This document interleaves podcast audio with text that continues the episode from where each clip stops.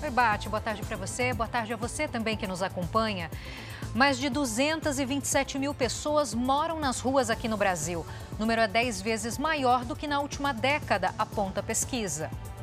Israel intensifica ataques na faixa de Gaza e grupo terrorista Hamas lança foguetes contra o território israelense. É agora, no Jornal da Record.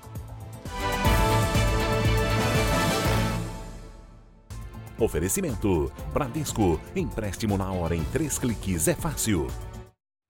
A população em situação de rua cresceu mais de 10 vezes em uma década. O número foi divulgado hoje pelo Instituto de Pesquisa Econômica Aplicada, o IPEA. Fábio Menegatti, boa tarde para você. Quais são os principais motivos dessa falta de moradia, Fábio? Olá, Giovana, boa tarde. Boa tarde a você que nos acompanha. Olha, segundo o estudo, o desemprego e as brigas familiares são os principais motivos para a falta de moradia. Neste ano, o número de moradores em situação de rua passa de 227 mil, contra pouco mais de 21.900 pessoas em 2013.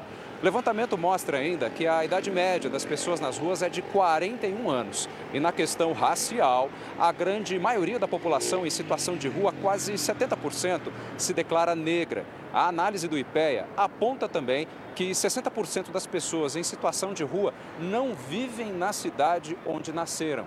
Giovana. Obrigada pelas informações, Fábio. Uma ótima semana para você. A Polícia Federal fez uma grande apreensão de ouro em Manaus. É uma ação conjunta da PF com a Polícia Militar do Amazonas, que aconteceu ontem, só que foi divulgada nesta segunda-feira. Foram 47 quilos de ouro apreendidos com grau de pureza superior a 90%. A, perícia confirmou que o minério foi extraído do garimpo ilegal. Além do ouro, foram apreendidos dois veículos, uma aeronave e uma arma. Dois homens que transportavam o ouro foram detidos e encaminhados para a Superintendência da Polícia Federal em Manaus.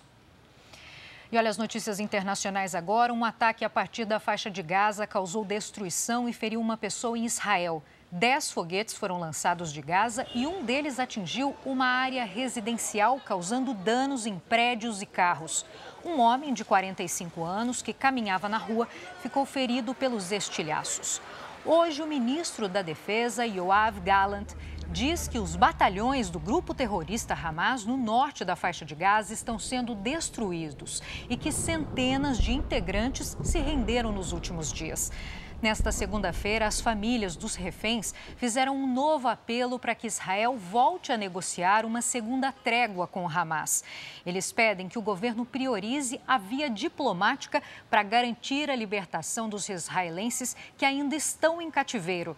De acordo com o Exército, 137 reféns ainda estão na faixa de Gaza, mas 20 deles podem ter sido mortos logo depois do sequestro, no dia 7 de outubro, disse um porta-voz do governo israelense.